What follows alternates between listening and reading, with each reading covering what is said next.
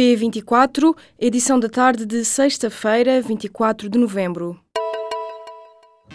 Apresentamos a nova gama de veículos híbridos plug-in. Uma tecnologia que veio para mudar o futuro.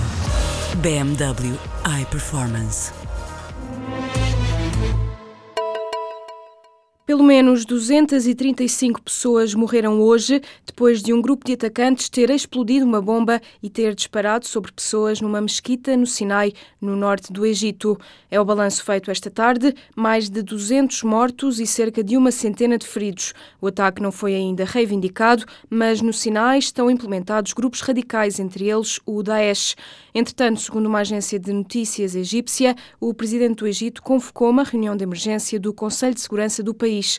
Apesar de polícias e militares serem os principais alvos do Daesh naquela região, tendo nos últimos três anos morto centenas de elementos destas forças, os jihadistas também têm atacado igrejas cristãs egípcias e peregrinos. A Associação de Familiares das Vítimas do Incêndio de Pedrógão Grande quer a divulgação na íntegra do relatório do professor Xavier Viegas.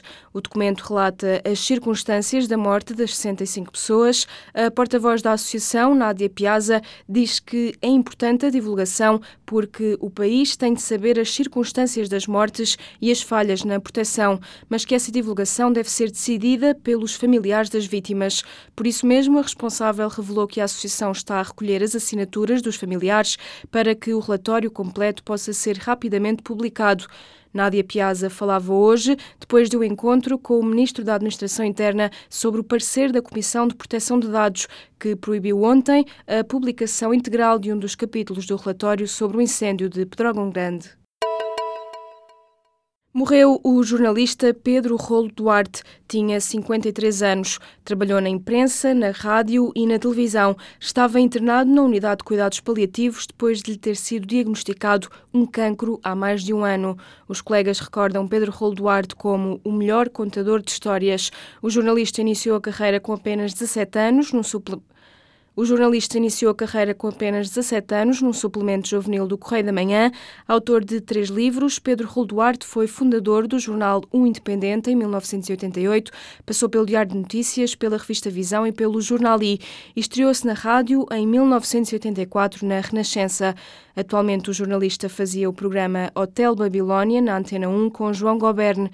Pedro Rolduarte morreu esta sexta-feira aos 53 anos. Os sindicatos dos profissionais de saúde estão prestes a assinar um acordo com o governo e, por isso, cancelaram a greve desta sexta-feira. Durante a manhã, os dirigentes sindicais foram chamados ao Ministério da Saúde e, no final, garantiram que já não existiam razões para a continuidade da paralisação.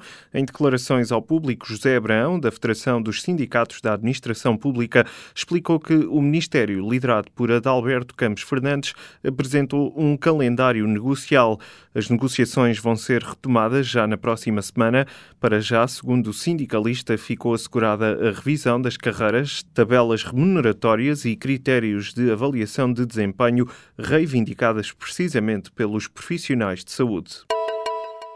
O Tribunal de Contas quer que o Governo resolva o problema das dívidas dos serviços partilhados do Ministério da Saúde.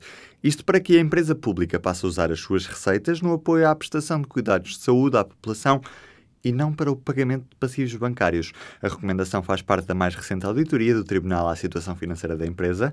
Divulgado nesta sexta-feira, o relatório acusa o Ministério da Saúde e o das Finanças de terem tomado várias decisões que prejudicam a prestação de cuidados de saúde. O Ministério das Finanças informou o Tribunal de Contas de que está a ser equacionado um mecanismo de financiamento que permita regularizar a situação. O Presidente da República afirmou hoje que a candidatura de Mário Centeno à presidência do Eurogrupo é uma candidatura forte. Marcelo Rebelo de Sousa avisa, no entanto, que não se devem elevar as expectativas porque as votações são muito imprevisíveis. O chefe de Estado diz assim que não vale a pena fazer previsões e que o nome do Ministro das Finanças é um nome forte para o cargo. O governo de António Costa ainda não decidiu se candidata ou não Mário Centeno à presidência do Eurogrupo. As candidaturas têm de ser entregues até ao fim deste mês, ou seja, falta apenas uma semana. O déficit das administrações públicas até outubro foi de 1.838 milhões de euros. Este número representa uma melhoria de cerca de 2.600 milhões de euros em relação ao mesmo período do ano passado. Na nota divulgada hoje, o Ministério das Finanças refere que esta melhoria se deve a um aumento da receita de 4,2% e à estabilização da despesa.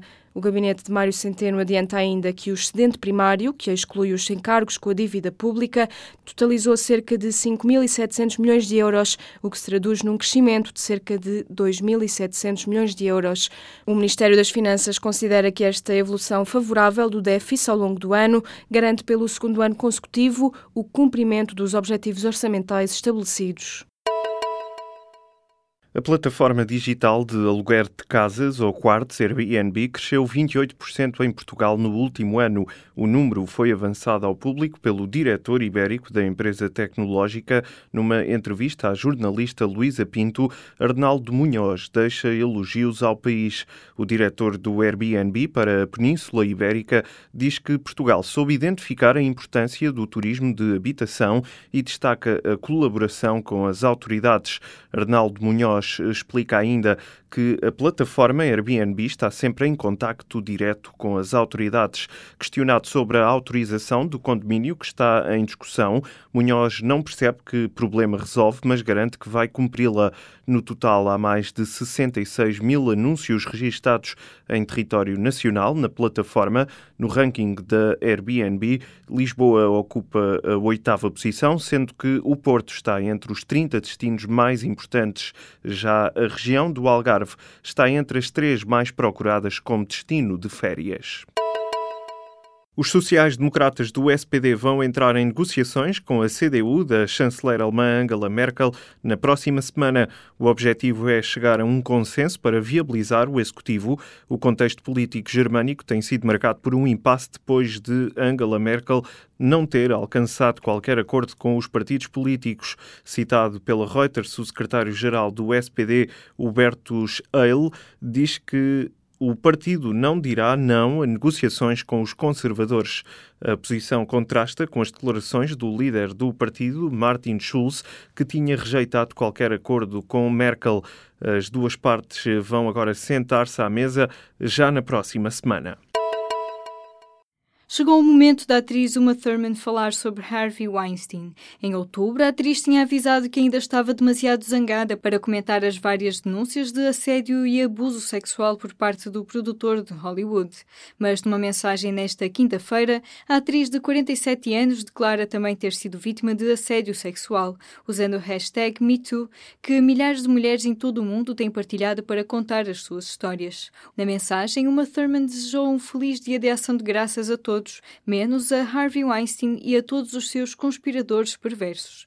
Acrescentou ainda que estava feliz por estar a acontecer aos poucos, já que ele não merecia uma bala. A mensagem foi acompanhada de uma imagem do filme Kill Bill, ao qual as frases remetem e do qual foi protagonista, e onde uma Thurman trabalhou diretamente com o poderoso produtor de Hollywood.